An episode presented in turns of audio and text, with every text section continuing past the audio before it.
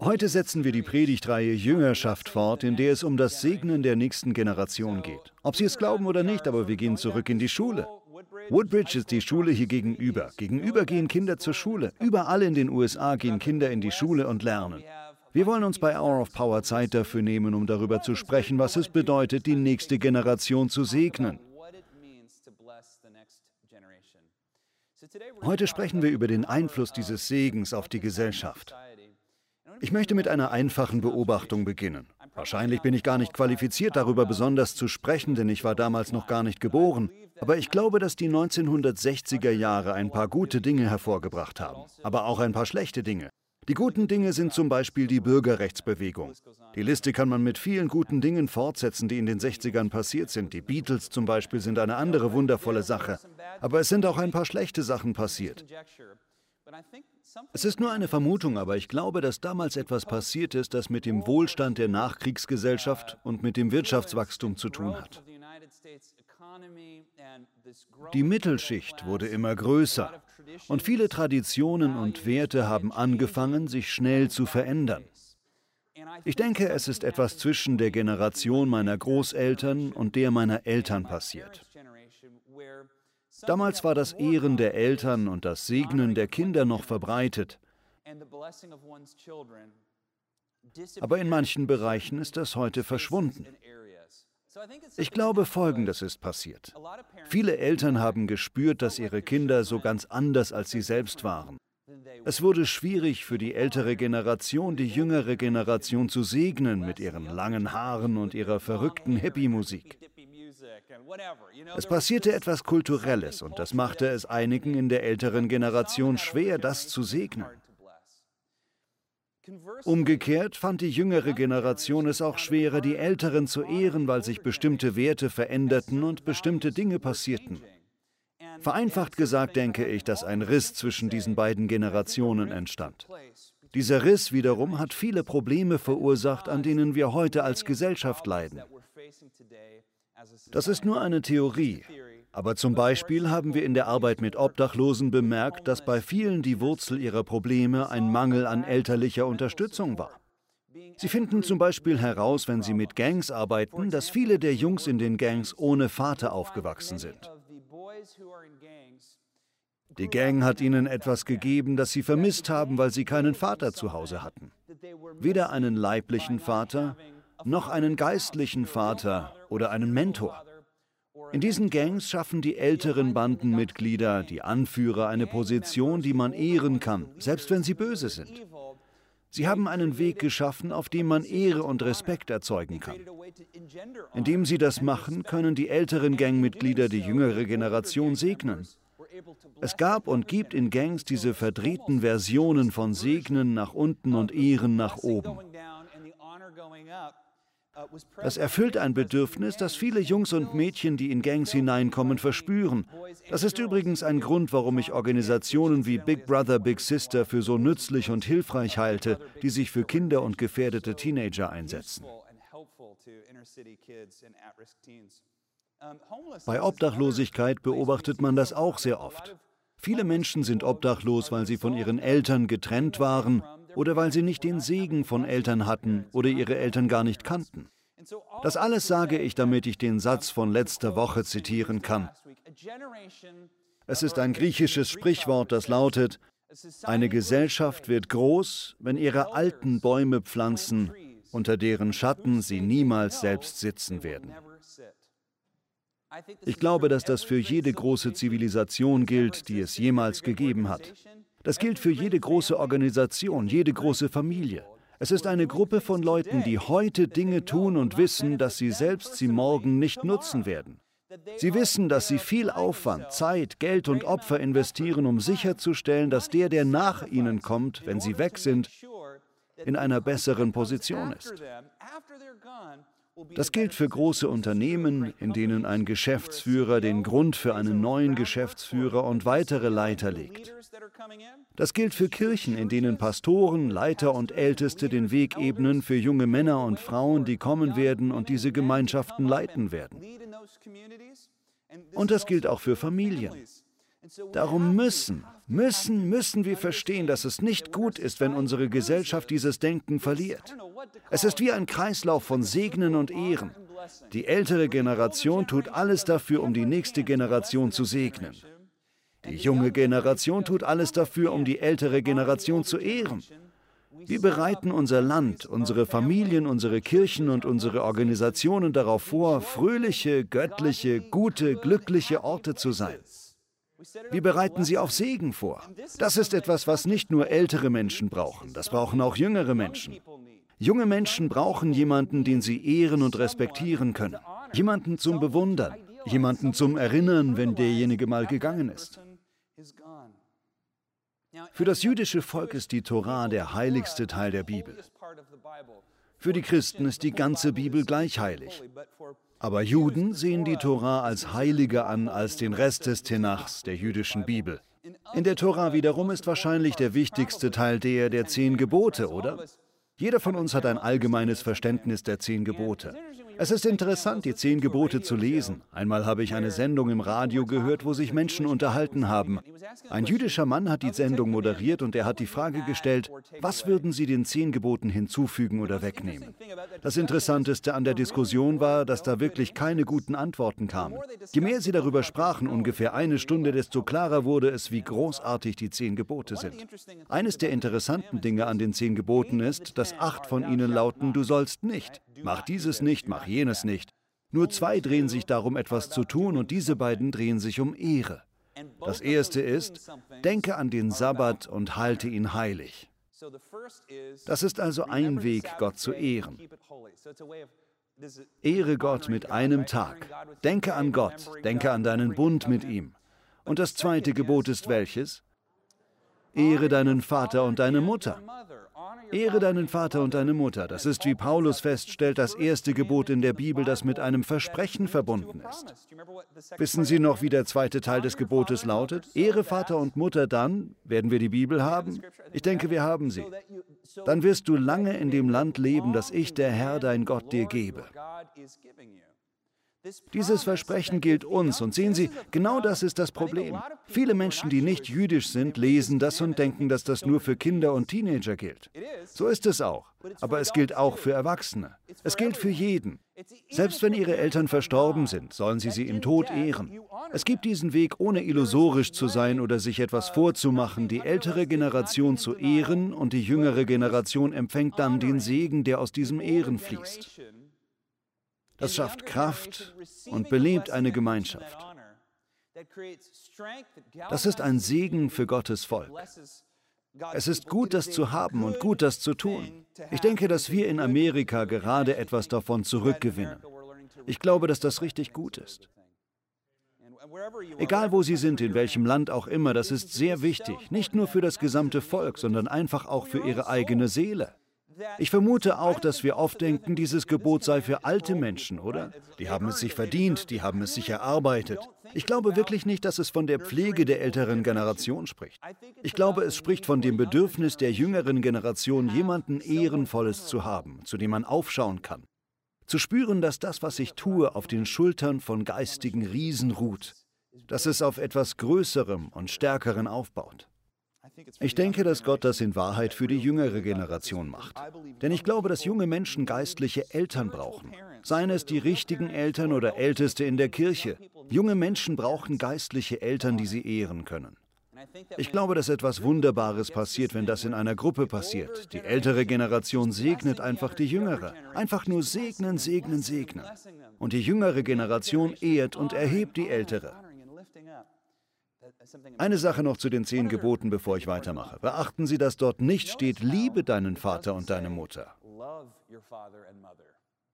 Ich liebe meine Eltern und Sie tun das wahrscheinlich auch, aber mit der Bibel ist das hier schon ein bisschen verrückt, denn sie sagt uns, dass wir alle möglichen Leute lieben sollen, oder? Die Bibel sagt uns mehrmals, dass wir Gott lieben sollen und unseren Nächsten. Sie sagt uns, dass wir Einwanderer lieben sollen. Sie sagt uns, dass wir unsere Feinde lieben sollen, aber hier sagt sie nicht, liebe deine Eltern, sie sagt, ehre sie.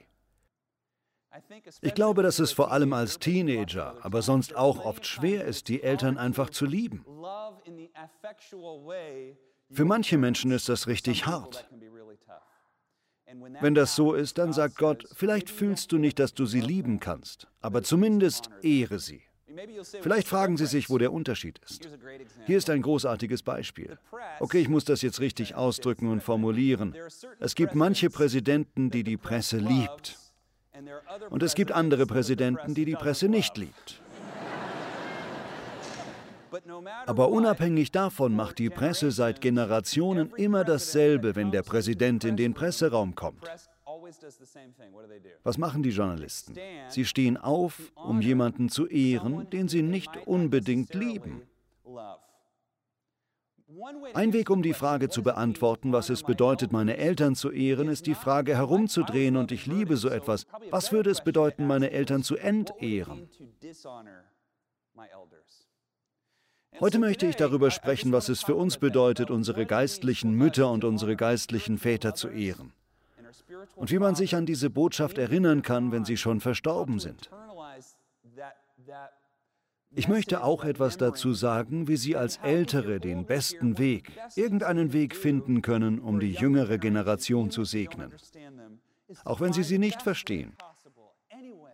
Wie Sie Ihre Hände auf sie legen können und sagen, meine Tochter, mein Sohn, ich segne dich, ich liebe dich. Wenn das passiert, dann erwachsen gute Dinge daraus. Amen. Es gibt eine Beziehung zwischen einer geistlichen Mutter und Tochter, zwischen einem geistlichen Vater und Sohn und umgekehrt. Überall in der Bibel gibt es großartige Geschichten davon. Meine Lieblingsgeschichte ist die von Elia und Elisa. Es ist schwierig, die Geschichte zu erzählen, weil die Namen so ähnlich sind. Der Ältere ist Elia. Sagen Sie alle Ia. Einfach Ia. Er ist der Alte. Ich versuche einen Weg zu finden, wie man sich das merken kann. Der Jüngere ist Elisa, Isa. Also wenn ich das durcheinander werfe, denken Sie einfach daran, dass es umgekehrt ist. Beginnen wir mit dem Buch der Könige. Das Buch der Könige, eigentlich gibt es zwei. Es gibt erste Könige und zweite Könige. Eigentlich ist es ein Buch mit dem Titel Könige, aber hebräische Rabbiner haben es in zwei Bücher geteilt, weil die Schriftrollen zu lang waren. Das ist die jüdische Art, das so zu machen. Erste und zweite Könige sind also einfach das Buch der Könige. Darin geht es um die Geschichte, wie Israel sich wegen Bosheit und Selbstsucht in ein Nord- und Südreich geteilt hat. Es ist die Geschichte von 40 Königen von denen die meisten immer schlimmer werden. Es gibt Mord, Götzendienst, Kinderopfer, die Anbetung von Beelzebub. Das ist die einzige Stelle im Alten Testament, wo dieser Name auftaucht. Das ist der Name für Satan oder für einen der Dämonenfürsten. Es gibt dort viel Böses, das durch diese Könige passiert. Und es gibt Propheten, die die Wahrheit gegenüber den Mächtigen aussprechen. Sie sprechen gegen das Böse, das diese mächtigen Menschen tun. Zwei, die da besonders herausragen, sind Elia und sein Schüler Elisa. So können wir das behalten. Zuerst zu Elia. Elia war für die Juden ein Rabbi, ein Lehrer oder ein Prophet mit Leidenschaft. Wenn Sie an Elia denken, dann denken Sie an seinen Eifer, der ihn oft in Probleme bringt. Er hat diesen Eifer immer gegen König Ahab. Aber es gibt auch viele andere Leute, die er kritisiert hat. Es gibt eine Geschichte, in der er auf den Berg Karmel geht und alle seine Freunde sind umgebracht worden, all diese guten Männer. Er war in Begleitung von vielen Propheten und von König Ahab und dessen Frau Isabel gewesen. Die beiden hatten einen Altar für Baal errichtet und dann alle Freunde von Elia umbringen lassen.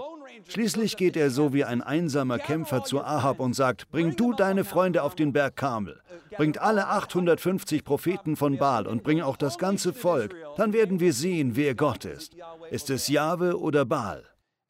Also entsteht ein Wettkampf, in dem die Propheten von Baal einen Altar errichten. Ich denke dabei an Steaks, denn es gab wohl Rinder.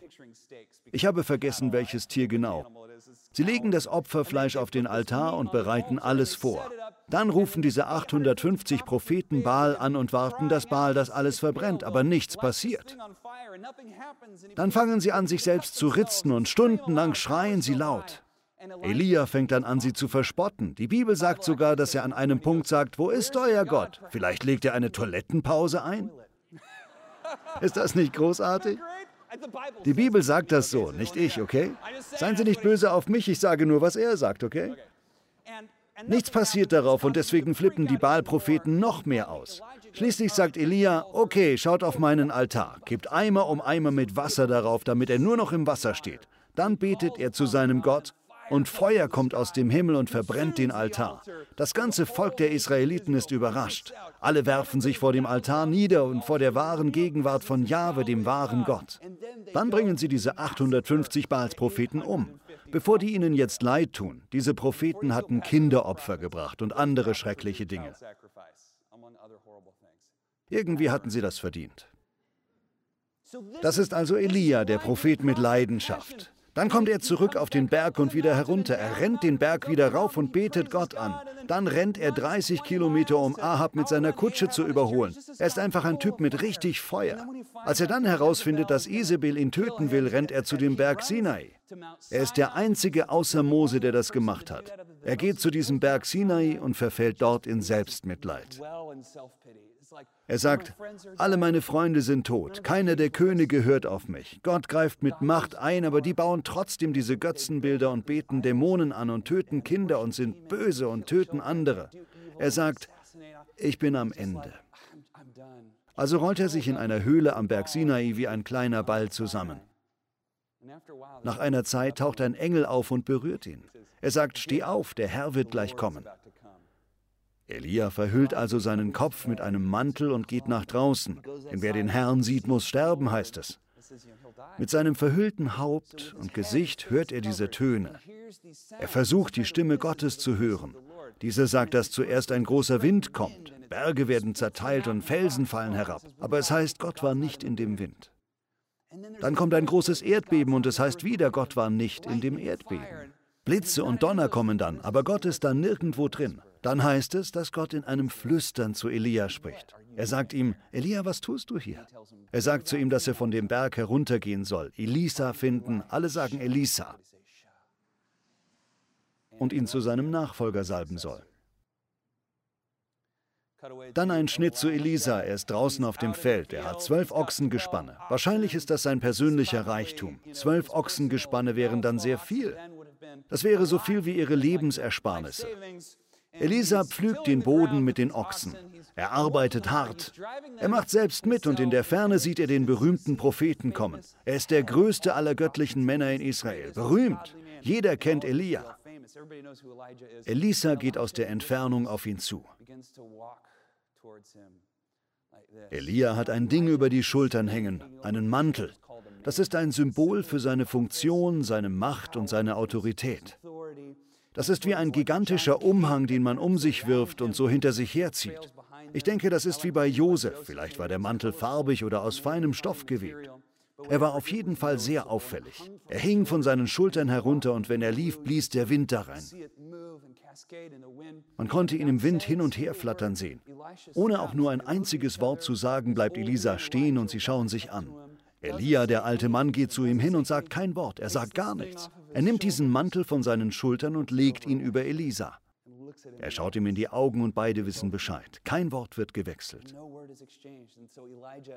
Elia nimmt den Mantel wieder zurück auf seine Schultern und geht wieder weg. Elisa sagt, warte, warte! Ich will mich noch bei meiner Familie verabschieden. Ich werde dir folgen, lass mich nur noch kurz auf Wiedersehen sagen. Elia steht da und sagt, geh und wartet dann dort. Was Elisa dann macht, ist so wunderbar. Er geht zu seinem Reichtum, dieses ganze Zeug, zu dem er immer wieder zurückkehren kann, sein Plan B, seine zwölf Ochsengespanne. Das ist eine interessante Zahl, zwölf. Es sind zwölf Stämme in Israel. Das ist eine heilige Zahl in der Bibel. Er schlachtet alle Rinder und macht aus Holz einen großen Haufen, einen gigantischen Grill. Er grillt das Fleisch und verteilt es an seine Nachbarn als ein schönes Geschenk. Sie alle zusammen feiern ein gigantisches Fest. Sie verabschieden sich von Elisa. Dadurch sagt Elisa, ich habe nichts, zu dem ich zurückkehren kann. Ich widme mich der Nachfolge von Elia und werde nicht zurückkommen. Von da an wird Elia zu einem geistlichen Vater für Elisa, ein Mentor, ein Anführer. Die beiden sind absolut nicht mehr voneinander zu trennen. Sie machen ein paar erstaunliche Dinge zusammen. Die Jahre gehen vorüber, Wunder, Konflikte und erstaunliche Dinge geschehen. Schließlich kommt der Tag, von dem es heißt, dass Elisa schon wusste, dass Elia in einem Sturm in den Himmel aufgenommen werden würde. So passiert das. Beide wissen das irgendwie. Elia sagt zu Elisa, Bleib hier. Der Herr schickt mich, um zu den Propheten aus Bethel zu sprechen. Elisa sagt, so sicher wie der Herr und du leben, ich werde dich niemals verlassen. Sie gehen also zusammen und Elia gibt ein paar Anweisungen, denn er weiß, dass er gehen wird. Es ist so, als ob er alles ordnen und erledigen will. Er bereitet all die Propheten in Bethel vor und spricht zu ihnen. Dann geht er ein zweites Mal zu Elisa und sagt, bleib hier, dieses Mal schickt der Herr mich nach Jericho. Die ganzen Propheten in Bethel sagen übrigens zu Elisa, weißt du nicht, dass Gott deinen Herrn heute zu sich nimmt? Er sagt, ich weiß das, lasst mich in Ruhe. Sie gehen also in die zweite Stadt, Jericho, und als Elia losgehen will, sagt er, bleib hier, denn Gott schickt mich nach Jericho. Elisa sagt wieder, so sicher wie der Herr und du leben, ich werde dich niemals verlassen. Sie gehen also zusammen. Schließlich dann das dritte Mal. Das ist wichtig, dass das dreimal passiert. Elia sieht Elisa an und sagt, bleib hier, Gott schickt mich zum Jordan. Jeder damals weiß, dass der Jordan eine wichtige Sache ist. Der Jordan ist ein Symbol für den Tod. Er ist ein Symbol für das Leben. Er ist ein Symbol dafür, von einer Sache zur anderen überzugehen. Er weiß, dass der Jordan der Ort ist, an dem es passieren wird. Elisa schaut ihn an und sagt ein drittes Mal, so sicher wie der Herr und du leben, ich werde dich niemals verlassen. Sie gehen also zusammen, laufen nach Jericho und dann zum Jordan. Elia zieht den Mantel von seinen Schultern, rollt ihn zusammen und schlägt damit auf das Wasser.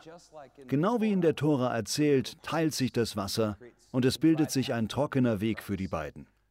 Sie gehen auf die andere Seite hinüber und Elia zieht seinen Mantel wieder an und sie sprechen miteinander. Sie wissen, dass das jetzt der Moment ist.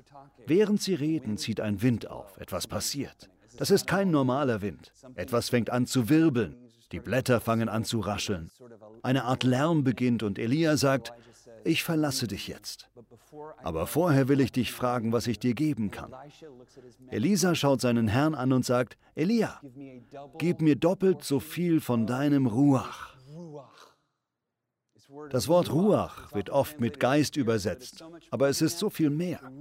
Ruach ist nicht einfach nur Geist. Es ist Wind, es ist Leben, es ist Atem. Das ist der Geist, der in dem Schöpfungsbericht über der Tiefe und dem Dunkeln der Erde geschwebt ist. Wenn man stirbt und seinen letzten Atemzug tut, dann verlässt einen der Ruach. Bei der Geburt, wenn der Arzt sie herauszieht, auf ihren Popo klopft und sie so machen, ah, dann ist das Ruach. Sie saugen dann Gottes Wind und Gottes Leben ein. Das ist Gottes Leidenschaft, seine Salbung, das ist Gottes Kraft. Er sagt zu Elia, gib mir eine doppelte Portion von deinem Ruach, von deinem Geist. Elia sagt, das ist eine schwierige Sache, um die du mich da bittest. Ich habe mich immer gefragt, warum er eigentlich abgeneigt ist, seinem Schüler diese doppelte Portion zu geben. Ich dachte mir immer, vielleicht ist das sein Ego, vielleicht will er der berühmteste sein, aber das ist es nicht. Wenn man die Geschichte liest, dann bemerkt man, dass Elia wegen seiner Kraft, seines Eifers, seiner Leidenschaft so einen großen Einfluss hat. Aber deswegen ist er auch oft isoliert. Das ist wahrscheinlich die größte Quelle seines Leidens. Deswegen sterben alle seine Freunde. Deswegen rennt er zum Berg Sinai und versteckt sich dort. Einsamkeit, Isolation, Leiden. Er schaut Elisa an und sagt, von all dem willst du das Doppelte? Natürlich sagt Elisa, ich will das Doppelte von deinem Ruach. Elia sagt, das ist eine schwierige Sache, um die du mich da bittest. Anstatt Ja oder Nein zu sagen, gibt er das an Gott ab. Er sagt, wenn du mich sehen kannst, während ich dich verlasse, dann bekommst du das. Dann bläst ein Wind und alles wirbelt, während sie reden. Ihre Haare werden aufgewühlt und ihre Kleider flattern im Wind. Dann kommt plötzlich aus dem Himmel diese Feuerkutsche. Sie kommt aus dem Nirgendwo. Feurige Pferde, eine Kutsche aus Feuer, lodernde Flammen. Nicht diese Kutsche bringt Elia in den Himmel. Elia wird von dem Sturm in den Himmel gebracht. Dazu ist das Feuer nicht da. Feuer ist im Alten Testament immer ein Symbol für Gottes Gegenwart. Es gibt die Feuersäule in der Wüste. Es gibt Gott in dem brennenden Busch. Das Feuer ist Gott selbst. Was man sieht, ist Gott.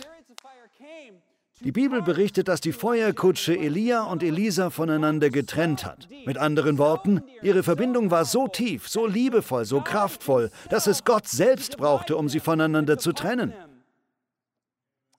Ein großer Schüler würde überall hingehen, wo sein Rabbi hingeht, bis in die Hölle und zurück, wenn es das erfordern würde. Es brauchte Gott selbst, um das zu trennen. Hier kommt dieser große Sturm zwischen Elia und Elisa. Mit Tränen in den Augen sieht er, wie sein Lehrer in einem Sturm weggetragen wird. Er brüllt einfach nur, Nein! Schmerzen, Angst. Es wird berichtet, dass er seine Kleider zerrissen hat. Das ist eine jüdische Art, große Reue, Klagen, Trauer und Weinen auszudrücken. Er weint auf dem Boden. Sein Meister ist von ihm weggenommen worden. Langsam verzieht sich der Rauch, der Wind lässt nach und ein Dunst liegt in der Luft. Da ist dieser junge Mann, der weint und weint. Elia ist nicht mehr da. Als er ging, waren seine letzten Worte zu Elia, Vater, Vater. Da weint er also auf dem Boden, als ob er sagen will, was soll ich jetzt machen? Was sollen wir jetzt machen, da Elia nicht mehr da ist? Er sieht zum Himmel auf und fällt wie eine Fahne im Wind zu Boden. Er macht alle möglichen Bewegungen. Der Mantel von Elia flattert herab und fällt Elisa vor die Füße. Er wischt seine Tränen ab, nimmt den Mantel und wirft ihn über seine Schultern. Er richtet sich auf und geht zur Arbeit. Wissen Sie, eine der großartigen Sachen an der Geschichte sind die sieben großen Wunder, die Elia im Buch der Könige vollbringt. Elisa vollbringt 14 Wunder. Auf Elisa kam diese doppelte Portion von Kraft, von Geist und von Leben. Als Leiter lernen wir aus dieser Geschichte, dass es wichtiger ist, Menschen aufzubauen als Organisationen. Es ist wichtiger, jemanden anstatt etwas aufzubauen. Es gibt zu viele Leiter, die ein großes, beeindruckendes, großartiges Etwas aufbauen wollen. Aber Gott beruft uns dazu, einen großen, beeindruckenden, großartigen Jemand zu bauen. Folgendes passiert dann, wenn wir mal nicht mehr da sind. Wenn wir uns in die nächste Generation investieren, uns mit ihr verbinden, sie anleiten und sie segnen, dann wird das Beste von uns von diesen Menschen verinnerlicht sein. Wir werden nach unserem Tod immer noch eine Quelle der Kraft, des Lebens, der Ermutigung sein. Darum ist es so wichtig, dass Sie Ihren Vater und Ihre Mutter ehren. Darum ist es so wichtig, dass wir unsere Kinder segnen. Wenn Sie keine Kinder haben, darum geht es nicht wirklich. Es geht darum, die nächste Generation zu segnen. Es geht darum, ein Anführer zu sein. Es geht darum, an jemanden zu glauben, der eine geistliche Mutter oder einen geistlichen Vater wie Sie braucht. Fangen wir damit in unserem Leben an. Werden wir ein Elia oder ein Elisa, der den Weg ebnet für junge Frauen und Männer, damit sie diese großen Dinge für Gott tun. Herr, wir lieben dich und wir danken dir. Danke, dass dieser Raum voll mit Menschen wie Elia ist. Am Fernsehen sitzen so viele Elias, die sieben Wunder vollbringen. Aber du, Herr, willst 14 Wunder in der nächsten Generation vollbringen. Lehre uns, wie wir unseren Mantel als doppelte Portion von unserem Geist der nächsten Generation weitergeben können. Herr, wir lieben dich. Wir beten im Namen von Jesus. Amen.